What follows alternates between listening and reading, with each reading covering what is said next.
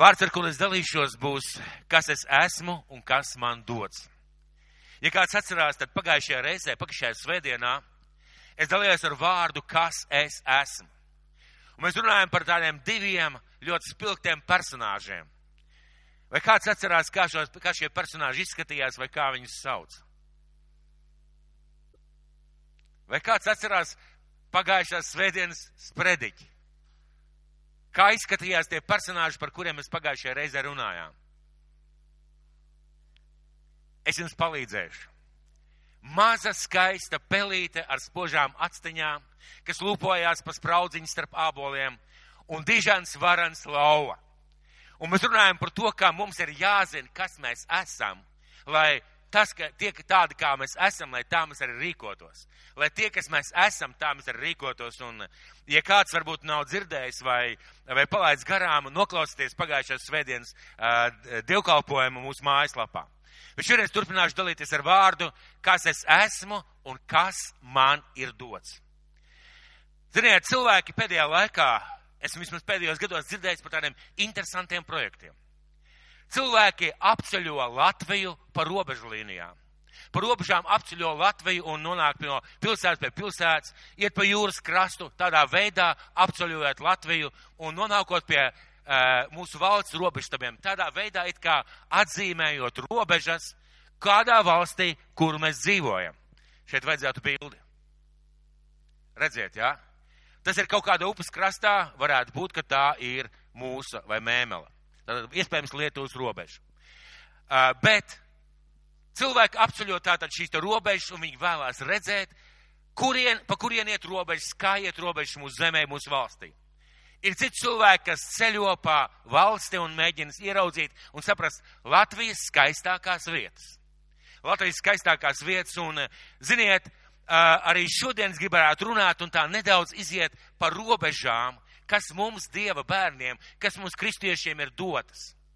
Nevis, lai mēs neizietu ārā no viņām, bet lai mēs zinātu, kādas ir mūsu robežas, pa kurien viņas iet, un arī nedaudz parunāt par to, kas ir iekšā mūsu debesu valstībā. Par tām lietām, kuras Dievs mums ir devis debesu valstībā. Man rokās ir pase. Tā ir mana pase. Šajā pasē ir tātad pilsonība. Šajā pasē ir vārds uz vārds. Tad Latvijas pilsonis, izdošanas gads, izdošanas vieta, derīguma termiņš, kas izdevis, pases numurs un personas kods. Tā ir mana pase, kura kādu labu laiku atpakaļ ir jau tikusi atjaunot un izveidot. Un, ziniet, tur nav rakstīta mana nodarbošanās.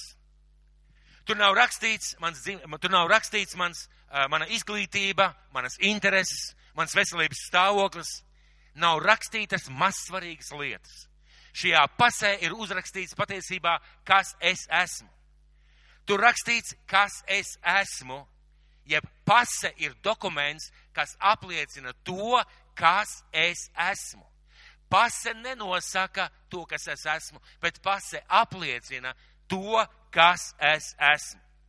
Līdz ar to man ir neatņemamas tiesības, man ir uh, privilēģijas kā Latvijas valsts pilsoniem, man ir, uh, man aizsargā likums, un man ir arī kaut kāda zināma pienākuma pret šo valsti. Ir kaut kādas lietas, ko valsts vēlās, lai es ievēloju, ievēroju attiecību ar šo valsti, kā šīs valsts pilsonis. Diemžēl šo pasi var pazaudēt, diemžēl šo pasi kāds var nozagt, diemžēl šo pasi kāds var noviltot vai izmantot, diemžēl šīs te rakstiskās pasas, bet ziniet, ja, ja pat notiek tas ar manu pasi, ja es aizēju uz valsts iestādēm, šo pasi man atjaunos. Ziniet, kāpēc? Jo ne jau pasē bija spēks, bet tajā, kas es esmu.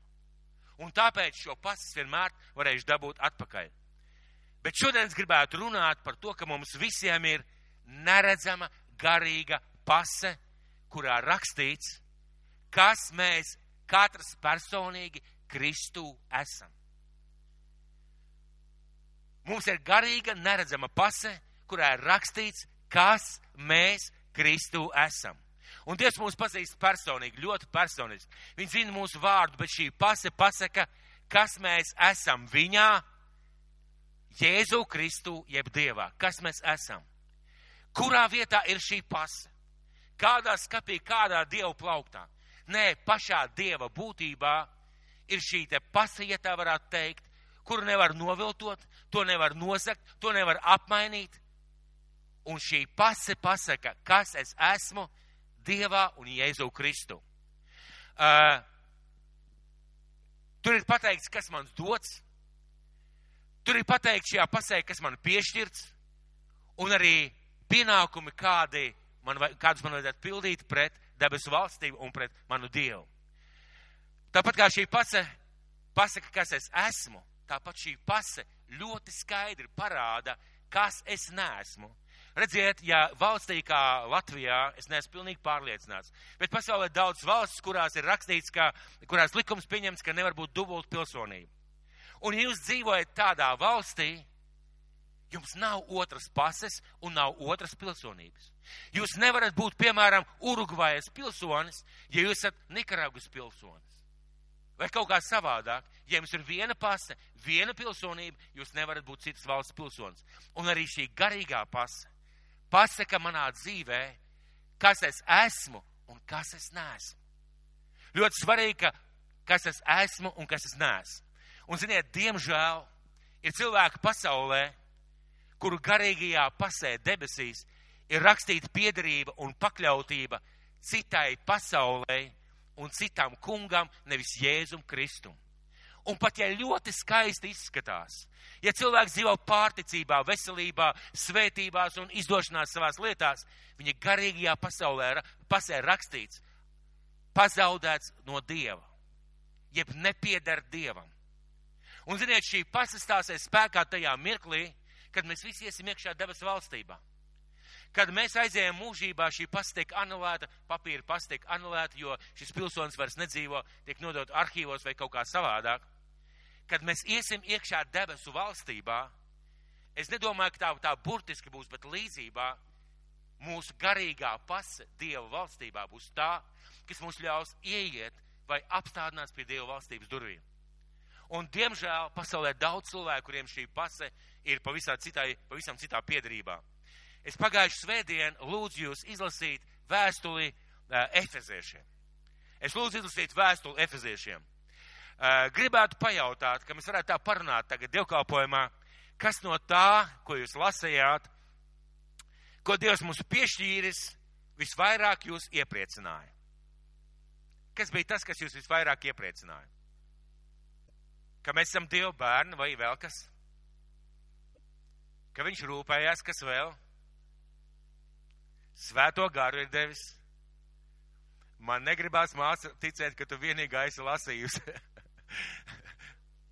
divas reizes. Kāda cita māsa arī teica, ka divas reizes izlasījusi. Ļoti labi, brīnišķīgi. Tas nozīmē, ka mēs šodien varēsim tā ļoti mērķiecīgi un skaidri runāt. Uh, Svētais gars caur Pāvilu raksta vēstuli Efeziešiem, jeb Efes draudzē. Un ne tāpēc, ka šajā draudzē bija kādas problēmas, Ne tāpēc, ka šajā draudzē bija kaut kādas vajadzības, bet svētais gars tev Pāvilu raksta šo vēstuli Efes draudzē, lai paskaidrotu, kas viņi ir. Kas viņi ir un lai mudinātu dzīvot atbilstoši tam, kas viņi ir.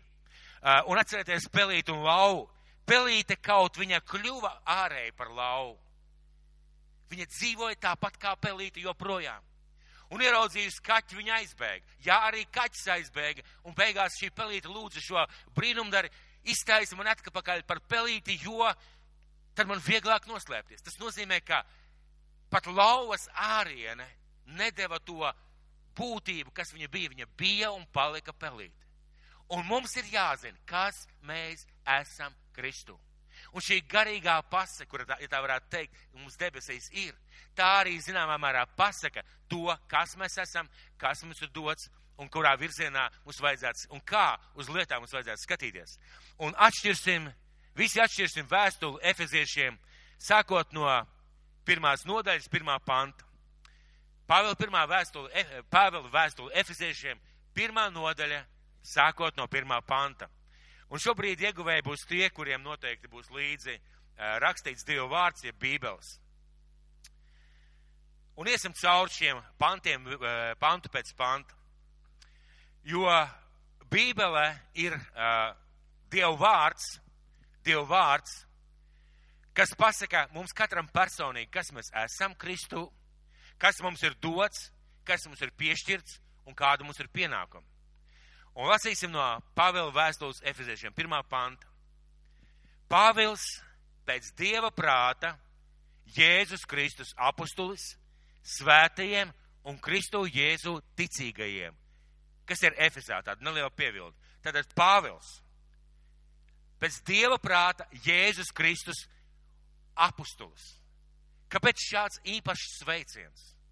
Apustulis Pāvils, svētā gara mudināts, un svētais gars caur apustulu Pāvilu šajā pilnajā pantā pasaka, es esmu Dieva sūtītais. Esmu Dieva sūtītais, un kam ir šī vēstule svētajiem un Kristu Jēzu ticīgajiem. Konkrēta norāde, kam šī vēstule ir rakstīta. Svētajiem un arī Kristu Jēzu ticīgiem. Tas nozīmē, ka arī mums Tas nozīmē, ka šī vēstule efeziešiem rakstīt arī mums. Žēlastība jums un miers no Dieva, mūsu Tēva un Kunga Jēzus Kristus. Sakiet, vai jums kādreiz ir gadījies saņemts ar kādu kurjeru dāvanu? Ir gadījies kādreiz ar kurjeru saņemt dāvanu? Ir noteikti gadījies, pareizi, kāds draugs palūdz kaut ko iedot. Tad skatieties, šis otrais pants patiesībā pasaka vienu lietu. Pāvils ir tikai sūtnis. Viņš ir tikai kurjers, ko viņš dara. Viņš nodod sveicienu no Dieva šai draudzēji. Un kādu sveicienu? Žēlastība un miers jums no Dieva, mūsu tēva.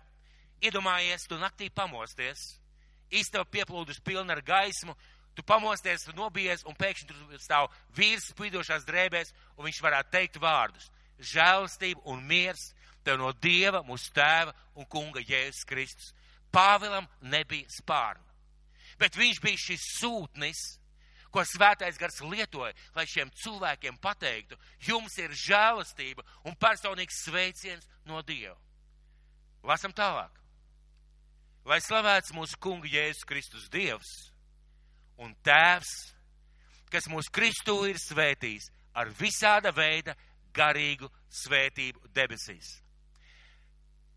Mēs zinām, ka Dievam viss piedara. Mēs zinām, ka Dievā, ka Kristū ir visas svētības.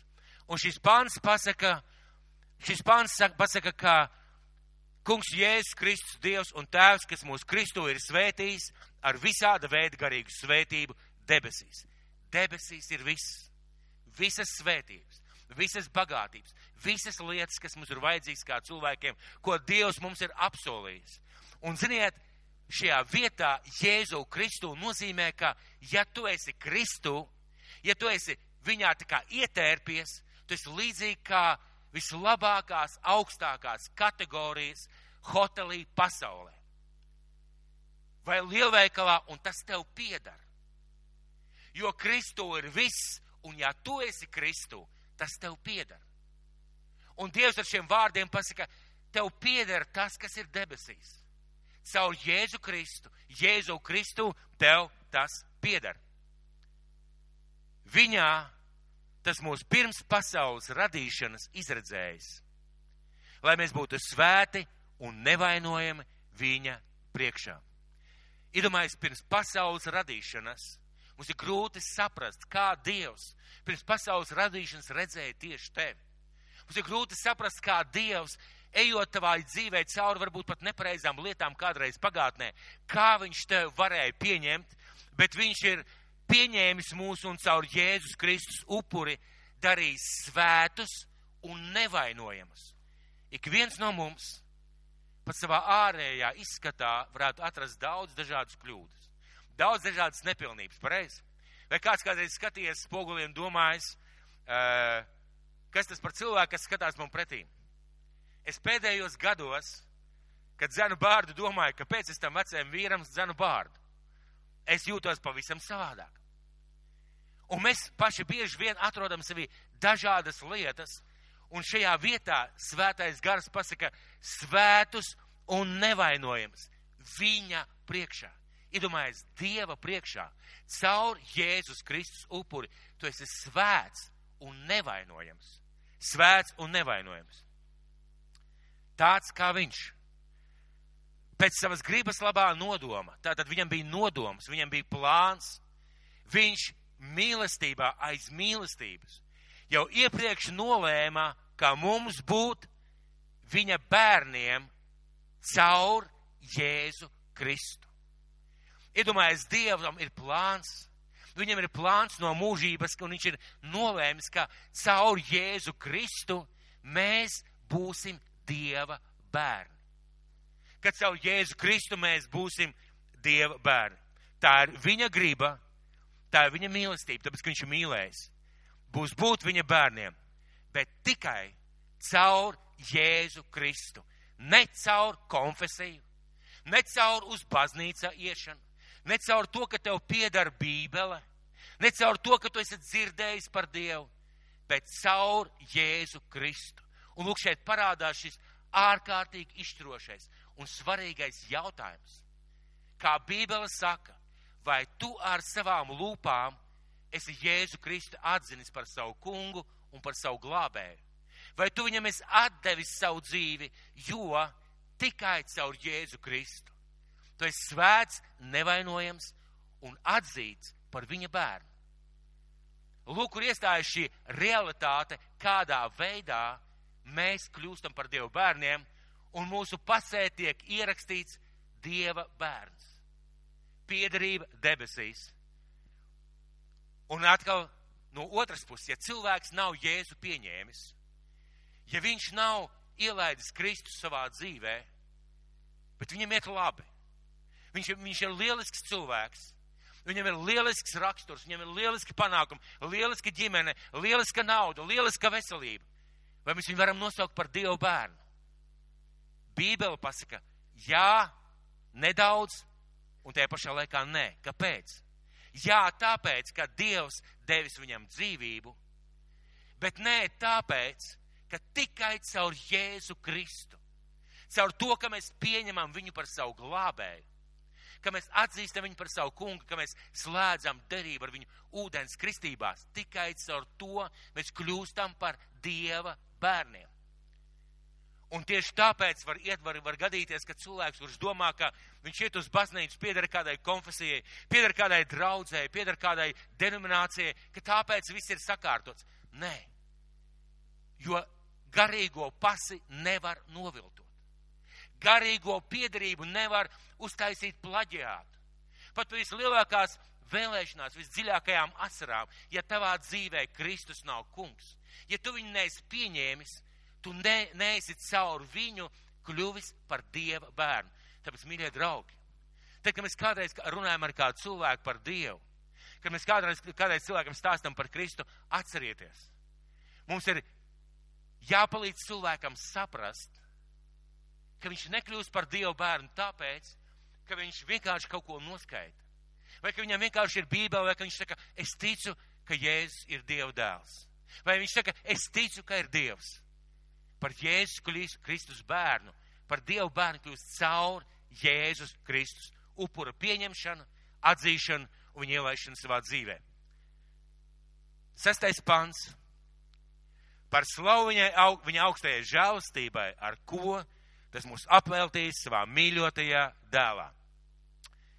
Žēlastība. Kā jūs domājat, cik Dievs dod žēlastību? Kā jūs domājat, cik Dievs dod žēlastību? Krūzīti, trauciņu, litru.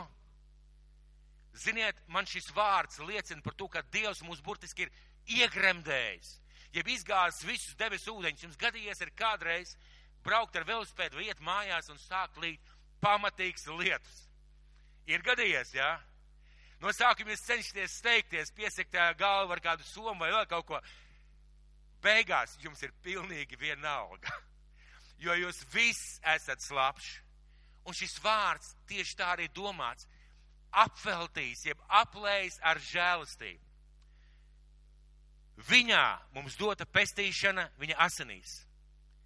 Viņā mums dota mūsu pestīšana asinīs. Ziniet, šis jēdziens - pestīšana un glābšana. Tajā laikā tika lietots kā kā, kā vārdi, kā vārdu salikums, kā, kā tāds juridisks termins, kad vergu no verdzības atbrīvoja priekš brīvības. Kad vergu, kuram nebija nekādu izredzu pašam sevi atpirkt vai izpirkt vai kaut kā izmainīt savu dzīvi, viņu izpirka un dāvāja brīvību. Kāds cilvēks, kuram bija pietiekuši naudas, pietiekuši līdzekļu, un Jēzus to ir izdarījis. Viņš ar savām asinīm, viņa asiņu spēka pietika, lai viņš samaksātu par mums un lai mums dāvātu brīvību. Bet ne tikai brīvību, skatieties, jo tu vari būt brīvs, bet uz tevi var karāties kaut kāds sots. Bet mēs lasām tālāk. Viņa, viņā mums dot pestīšana, viņa asinīs, grēku piedošana pēc viņa bagātās žēlastības. Grēku piedošana, atbrīvošana no soda. Mēs visi esam daudzkārt un dažādi sastrādājuši dažādas lietas savā dzīvē, par kurām mums ir kauns, kuras mums negribās atcerēties, kuras mums negribās, ka ceļ atkal augšā. Un reizē mēs paši sev nespējam piedot, vai mēs domājam, mēs nevarēsim sev piedot. Šajā vietā Dieva vārds, svētais gars, saka, viss ir piedots viņā. Un ziniet, kā tas izskatās? Tas izskatās, ka tu stāvi, kas sēdi viennieku kamerā, kur gatavojies nāvis sodam. Tev pasludināts, un tev neticās, ka tas notiks. Bet vienu dienu tiek attaisīts durvis, un tev saka, tu esi brīvs. Tev neticējās, bet tu esi brīvs. Kādam tas varbūt ir jaunībā, tu esi brīvs. Bet ir cilvēki, un es nepārspīlēšu, kas ir vecumā, slimībās, Tad, kad viņi pieņem Kristu par savu kungu un savu glābēju, kad viņi nožēlo grēkus un saka, Jēzus, ienāc manā dzīvē, es tev atdodu savu dzīvi. Ziniet, kā tas manās acīs izskatās? Tu jau stāvēji uz karātavu beņķīšu ar cilpu ap kaklu, un tev nebija nekādas cerības, un pēkšņi kaut kas notika. Tūlīt, tūlīt tu būtu pārkāpis nāves slieksni, un tu būtu aizgājis mūžīgā tiesā. Un tajā mirklī, kad tu pieņēmi Kristu, viss mainījās. Viss mainījās. Tāpēc, ka tev nebija daudz atlicis, ko dzīvot. Dievs piedod. Kam viņš piedod? Tiem, kas ir Dieva bērni. Kam ko viņš izpēr? Tos, kuri pieņem Kristu par savu kungu glābēju. Astotais pants kurā tas pārpilnībā mūs apveltīs ar dziļu gudrību un atziņu. Mums žēlastībā ir dāvāta pārpilnība, ne trūcīgi, bet pārpilnībā gudrība un izpratne saprast Dievu.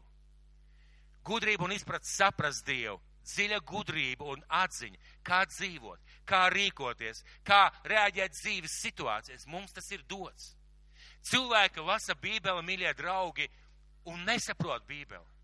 Daudziem no viņiem tā ir vienkārši grāmata. Daudz saka, es nesaprotu, neiz, neizprotu, kā tas ir. Bet, kad tu piedzīvo Kristu savā dzīvē, tu sāc saprast.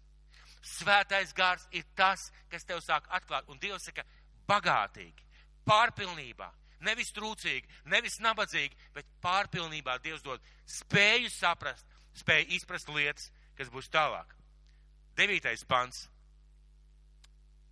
atklādams mums savas gribas noslēpumu, pēc sava labā nodoma. Atklādams mums savas gribas noslēpumu pēc savā labā nodoma.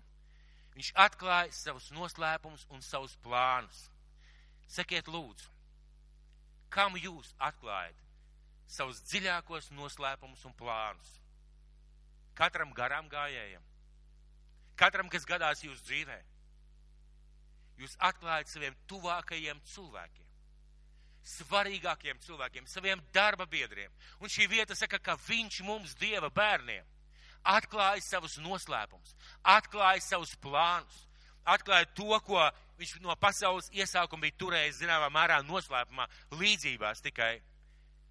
Atklādams mums savas gribas noslēpumu pēc sava labā nodoma, kuru tas laikiem piepildoties bija apņēmies novest līdz galam visu apvienojiet zem vienas galvas. Kristus ir to, kas debesīs, ir to, kas virs zemes. Pēc savu plānu Dievam bija plāns, un viņš bija plānojis visu apvienot zem viena galva Kristus. To, kas ir debesīs, garīgus likumus, eņģeļus, spēkus, varas, nākotni un tagadni, un to, kas virs zemes, nabaga grēcīgu cilvēku. Apvienot zem vienas galvas Kristus Mīļie, tas mums ir dots. Mēs esam apvienoti ar viņu. Gan debesīs, gan arī uz zemes. Viss ir apvienots vienā veselā caur Jēzus Kristu. 11. Viņš ir tas, ar kuru gādību mēs esam kļuvuši par mantiniekiem. Kas pēc viņa nodoma, viņš visu vada pēc savas gribas, lēmuma, bijām izredzēta. Viņš ir tas, ar kura gādību. Kāpēc? Tāpēc neviens nevar teikt, es biju labs cilvēks. Es biju dievbijīgs cilvēks. Es darīju labus darbus. Man bija laba morāla. Nē, ar viņa gādību. Ar viņa gādību mēs kļuvām par mantiniekiem. Mēs kļuvām par cilvēkiem, kuri manto, par personām, kuriem tagad manto un kuri mantos vēl neizsakāmas bagātības nākotnē. Un ļoti interesanti. Grieķu, viens no grieķu tekstiem, jeb kāds no grieķu tulkojumiem saka, ka mēs esam viņa mantojums. Šīs pants tiek tulkots nedaudz savādāk, eh, citā nozīmē, ka mēs esam viņa mantojums kad bērns saņem dāvanu. Mums visiem tā ir gadījies, ka mums uzdāvina kaut ko ļoti, ļoti gaidīt. Kaut ko ļoti, ļoti gaidīt, kad mēs bijām bērni, bija varbūt kāds rotaļlietas, vai kāds ceļojums, vai vēl kaut kas, mēs kaut ko ļoti, ļoti gaidījām. Kad mums to uzdāvināja, kad tas piepildījās, mēs bijām ārkārtīgi priecīgi. Mums acis staroja, mums bija smaids, mēs bijām gatavi apskaut visu pasauli, vecākus samīļot un aizmirsās visu pārdarījumu vai visas lietas, ko mums kādreiz neatļāva. Un ziniet, ko šī vieta saka?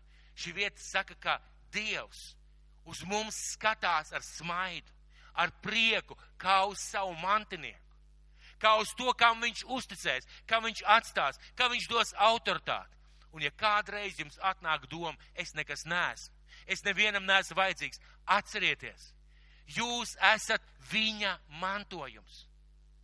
Tas nav tas, ka mēs tikai esam mantinieki. Šis pats teksts arī drusku savādāk saka, ka mēs esam Dieva mantojums. Padomājiet, padomājiet, kam tēvi vai mammas grib atstāt savu mantojumu?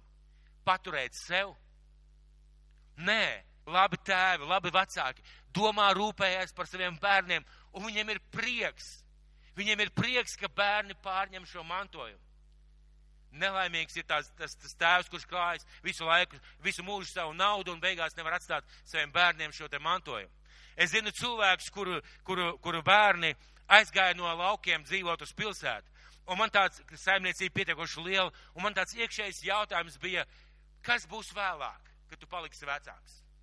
Kā tu to visu atko, apkops? Kam to atstās? Varbūt būs jāpārdod. Un šobrīd tāda situācija, ka bērni ir atgriežies mājās. Un, ziniet, tētis ir laimīgs. Ziniet, kāpēc? Viņš atstāja savu mantojumu, savu pūļu augļus saviem bērniem. Un mūsu tēvs priecājās par to, ka viņš varēs atstāt mums savu mantojumu. Lasīsim tālāk. Viņā 12. jau iepriekš savu cerību likt uz Kristu, lai tādajādi pagodinātu Dieva varenību. Viņā arī jūs esat dzirdējuši patiesības vārdu, savas pestīšanas evaņģēlīju, un viņam ticēdami esat saņēmuši svētā gara zīmogu pēc apsolījuma. Zīmogs ir kā ķīla. Dievvvārds ka viņš mums devis ir svēto garu kā ķīlu, un ķīla ir liecība tam, kas sekos. Ķīla ir kā tāda priek, iepriekšējā iemaksa vai zīme tam, kas sekos.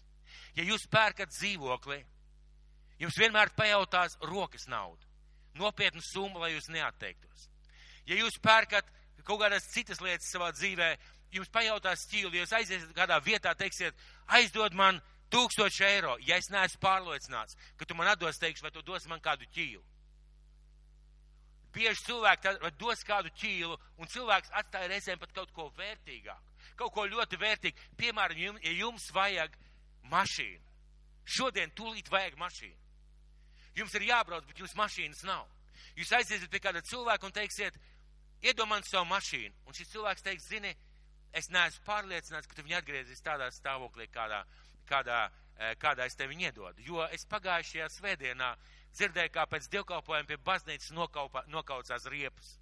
Kā aiz līkuma atskanēja skaļa, skaļa, skaļa riepu, riepu kaukšana. Es neesmu pārliecināts, ka tu savu mašīnu, manu mašīnu atdos atpakaļ tādā stāvoklī. Ko es darīšu? Pieņemsim, ka man ir Rolex. Man nav Rolex. Esiet mierīgi. Viņš maksā 15 tūkstoši. Es, viņš noņem šo pūksteni un saka, es tev dodu kā ķīlu.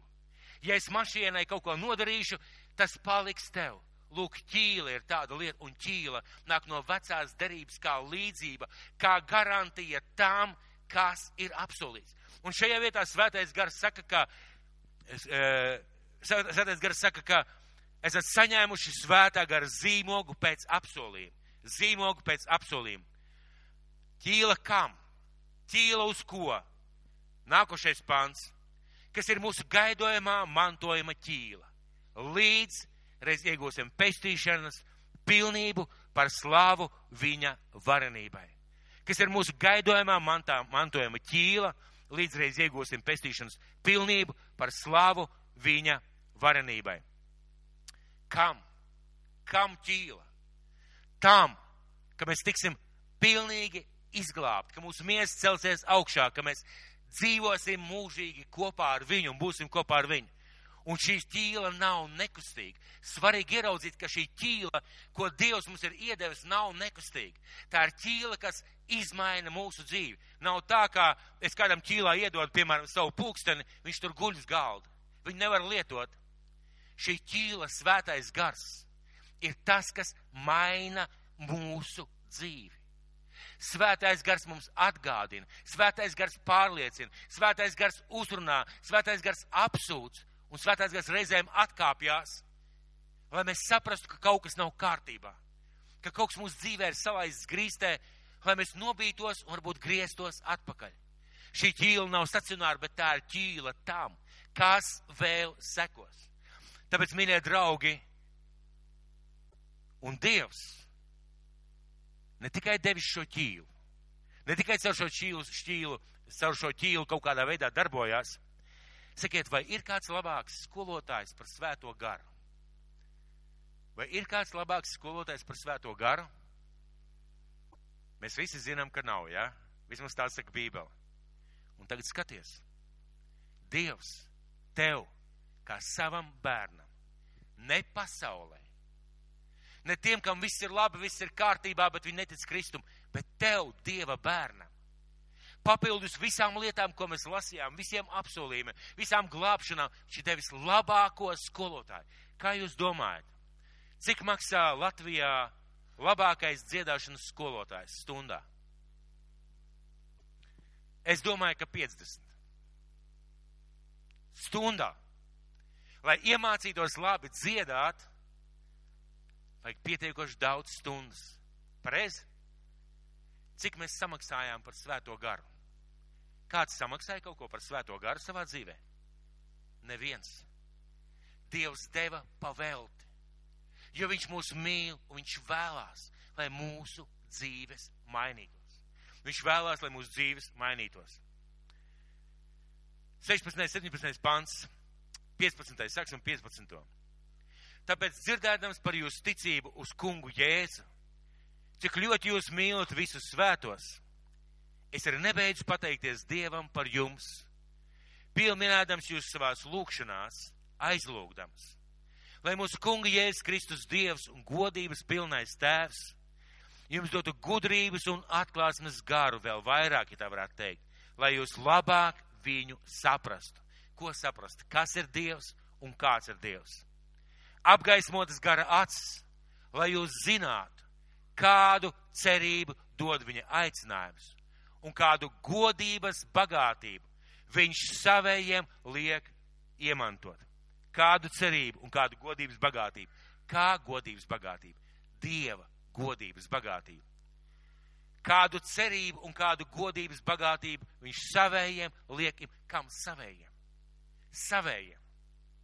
Tiem, kas ir Jēzu Kristu tiem, kas ir izglābti, tiem, kas ir, tie, kam ir piedots, tiem, kam ir dots svētais gars, tiem, kam ir dots apsolījumi, tiem, kas pagodina Dievu ar savu dzīvi, tiem ir dots šis apsolījums un šis godības bagātība. Un cik pārlieku liels ir viņa spēka mērs, kas parādās pie mums ticīgiem, darbodamies tādā pašā visspēcības varenībā, kādu viņš parādīs Kristu, to uzmodinājums no miroņiem un sēdinājums pie savas labās rokas debesīs. Neiedomājami, neiedomājami. Pasaule baidās no atoma. Pasaule baidās no dabas stihijām. Pasaule baidās no tirāniem, no kariem, no visādām lietām.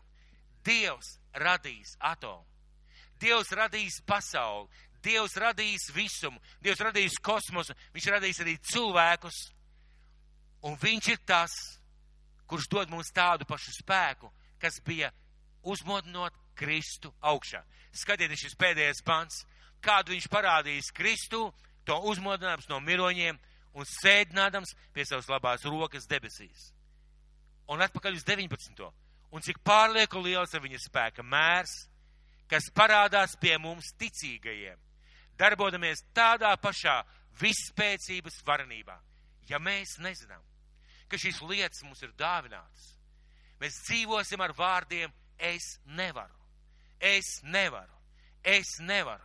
Ir cilvēki, kuri dzīvē izveidojās domāšanas mentalitāte, es nevaru. Un Dievs ar šiem vārdiem pasaka, tu vari teikt, es varu. Un ziniet, kad mēs skatāmies uz Pāvilu, es domāju par šo vīru, kas bija neliela auguma, kuru nomātāja ar akmeņiem, kuru vajāja, kuram bija visādas problēmas, ja tā varētu teikt, bet kurš izgāja cauri vēstures tunelim, jeb savam ceļām, kā uzvarētājs. Ziniet, ko viņš teica? Es visu spēju tā spēkā, kas mani stipru dara. Lūk, šī mentalitāte mums ir dot. Ja es to nezinu, es skatīšos starp āboliem, kā maza pelīte ar spīdīgām acīm uz šo pasauli un domāšu, kaut es varētu. Patiesībā mums tas ir dots. Iedomājieties to visvarenību, kādu Dievs parādīja Kristu celdams augšā no miroņiem un ne tikai, bet sēdinams pie savas labās rokas. Šī spēka varenība ir dota mums Dieva bērniem. Un tad, kad tu domā par kādu grēku savā dzīvē, kad tu domā par kādiem apstākļiem, kādām situācijām savā dzīvē, atceries, tev ir dots šis spēks kā Dieva bērnam. Zināt, pirmkārt, zināt un garīgā pasaulē apliecināt, es varu, man ir dots šis spēks, man ir dota šī autoritāte. Augstāk par ikvienu valdību un varu. Lasīsim vēlreiz 19, no 20, no 21.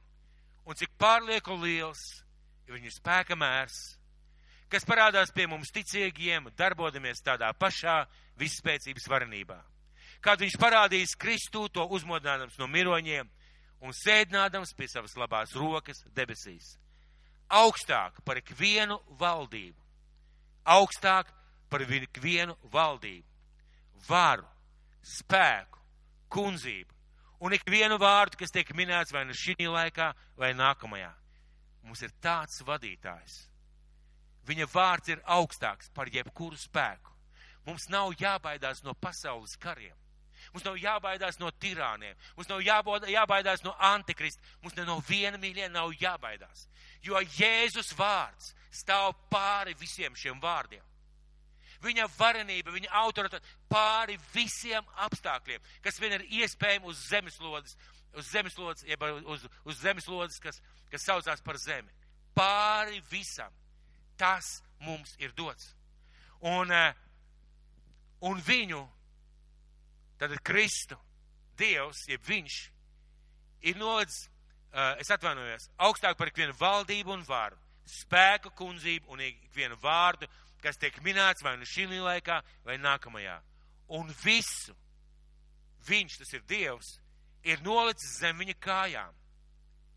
Viss ir nolikts zem Kristus kājām. Nav apstākļi un nav situācijas, kas nebūtu zem Kristus kājām. Bet viņu pašu visās lietās iecēlis par galvu draudzēji. Mums ir tāds vadītājs, kas ir viņa miesa, pilnība, kas visu, visur piepilda. Kas ir viņa miesa? Mēs esam Kristus miesa. Viņš ir kā šis dzīvais gars cilvēka miesā. Kā cilvēka gars miesā, tā Kristus ir, ir šis dzīvības gars draudzē. Un mēs, cilvēki, esam viņa miesa, viņa miesas locekļi. Un eh, kas ir viņa miesa? pilnība, kas visu, visur piepilda. Kas ir draudz? Draudz ir tā, kas visā pasaulē visu piepilda.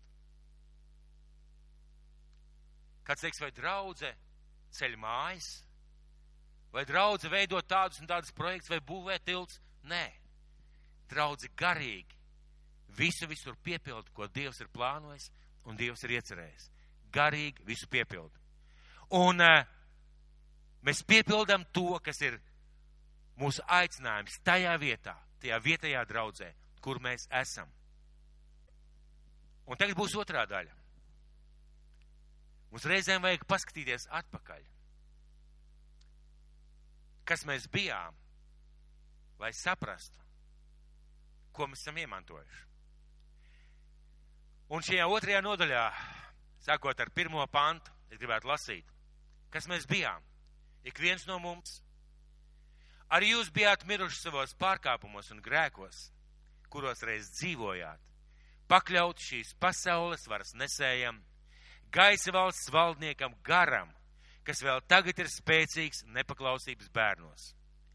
Kopā ar tiem arī mēs visreiz dzīvojam savas miesas kārībās, izpildīdam miesas un miesas prāta iegribas, pēc savas dabas būdami dieva dusmības bērni, kā visi pārējie. Skats atpakaļ. Mēs ļoti bieži skatāmies tikai uz priekšu, paskatīsimies atpakaļ. Ja mēs šodien Pat ja jums būtu tikai tik, bijusi ļoti laba un izcila dzīve. Bet ja jūs paskatītos atpakaļ šodien ar tām acīm, kas jums ir tagad, uz savu pagājušo dzīvi, jūs ieraudzītu ļoti daudz lietas, kas būtu nepatīkamas, kuras gribētos aizmirst. Un Bībele saka, jūs tādi bijāt. Jūs tajā dzīvojat, tā ir jūsu pagātne. Bet Dievs bagāts būdams žēlastībā, savā lielajā mīlestībā, ar ko viņš mūs ir mīlējis, arī mūs, kas savos pārkāpumos bijām miruši, darīs dzīvus līdz ar Kristu. Žēlastībā jūs esat izglābti. Viņš iekš Kristus Jēzus un līdz ar viņu mūs ir uzmodinājis un paaugstinājis debesīs. Lai nākamajos laikmetos Kristu Jēzu mums parādītu savas žēlastības un laipnības pāri plūstošo bagātību. Runa ir par nākotni, par tiem tūkstošiem un simtiem un miljoniem gadu, kurus mēs dzīvosim kopā ar Dievu. Jo no žēlastības jūs esat pestīti ticībā, un tas nav no jums, tā ir Dieva dāvana. Ne ar darbiem, lai neviens nelielītos, jo mēs esam viņa darbs, Kristu Jēzu, radīti labiem darbiem, kurus Dievs iepriekš sagatavojas, lai mēs tajos dzīvotu. Šis desmitais pants runā par to, ka mēs izglābti ne tikai sevis dēļ.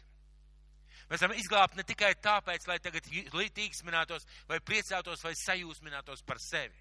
Mēs esam izglābti arī tāpēc, lai mēs ar savu dzīvi darītu tos labos darbus, ko Dievs ir paredzējis no mūžības priekš katra no mums. Iedomājies, tevis vēl nebija Dievs jau zinādams, ka tu pieņemsi Kristu, ka tu dzīvos priekš viņa sagatavoja darbus, kuros tev dzīvot. Lai tu pagodinātu Dievu ar savu dzīvi un lai tu celtu Kristus draudz. Jo viena lieta ir zināt, kas es esmu. Cita lieta zināt, kas man ir dots, visas tās bagātības. Un trešā lieta zināt, kāpēc. Ko man ar to darīt? Kāpēc man tas dots? Un šeit ir rakstīts. Jūs, jūs esat viņa darbs Kristu Jēzu, jeb meistara darbs Kristu Jēzu, radīti labiem darbiem, kurus Dievs iepriekš sagatavojas, lai mēs tajos dzīvotu. Kad es dzirdu cilvēkus, kuri apgalvo, ka viņi nestājās draudzē, jo tad būs jākalpo draudzē vai jākalpo Dievam. Kad es dzirdu cilvēks, kas saka, nē, nē, nē, es pats savu mājās ticēšu, man, man pašam mājās savu ticību, man savu mazā svētībiņa, man tur mazais altārīts, man tur mazā, mazā būdiņa, kur es pats ar Dievu tiekos, man neviens nav vajadzīgs.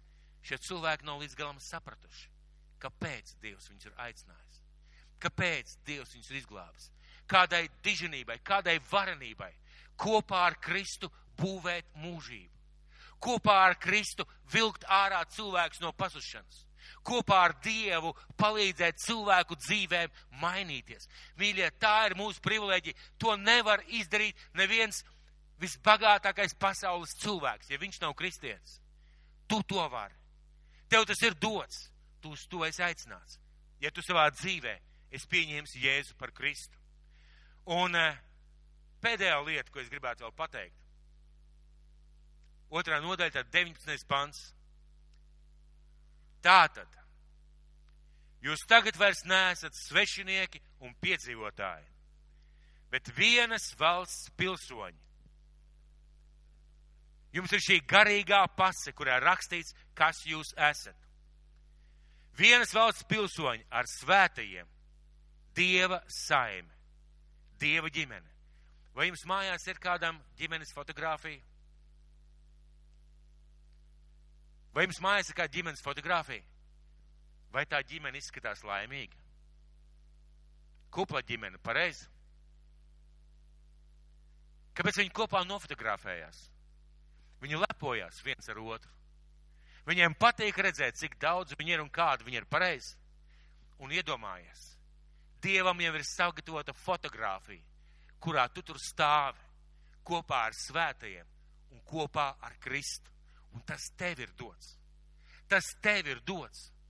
To esi jau paredzēts tajā bildē. Jā, tā bilde būs savādāk. Tajā bildē būs miljardiem cilvēku. Bet, zini, Dievs var saskaitīt visus miljardus. Dievs var redzēt pa sejām visus, viņš zina pat visus vārdus. Un tajā ir tavs vārds, ja tu esi Kristu pieņēmis par savu kungu. Tajā šajā fotografijā ir tavs vārds. Tātad jūs vairs neesat svešinieki un piedzīvotāji, bet vienas valsts pilsoņi ar svētajiem un dieva saime. Nams uzcelts uz apustuļu un praviešu pamata, kuras stūrakmens ir Kristus Jēzus. Viņā visa celtni kopā salaista, aug par svētu templi tam kungam. Mīļie, mēs esam vienoti. Šī, šī, šie pāns saka, ka mēs esam vienoti ar ko? Ar ko mēs esam vienoti? Viens ar otru. Svētie apustuļi un pravieši, tie, kas sagaidīs mūsu debesīs. Un Bībele saka, šie panti saka, mēs esam vienoti ar apustuļiem. Iedomājies, tu dzīvo šodien, bet savā garā, savā būtībā, savā piedarībā, tu esi vienots ar Kristu, kurš šobrīd ir debesīs. Tu esi vienots ar apustuli Pāvilu, kurš gaida tevi debesīs. Tu esi vienots ar Pēteri, ar tiem dievu vīriem, kas bijuši pirms tevi. Tu esi vienots. Tev pieder šī vienotība, kura neatnāks tikai tad, kad mēs būsim debesīs. Viņa jau tagad ir. Jo mums ir viens kopējs kungs. Mēs tiekam uzcelti vienā garā par Dieva templi.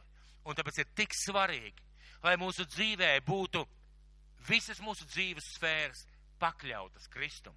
Jo pēdējais pants saka, un viņā arī jūs tiekat uzcelti par Dieva mājokli garā.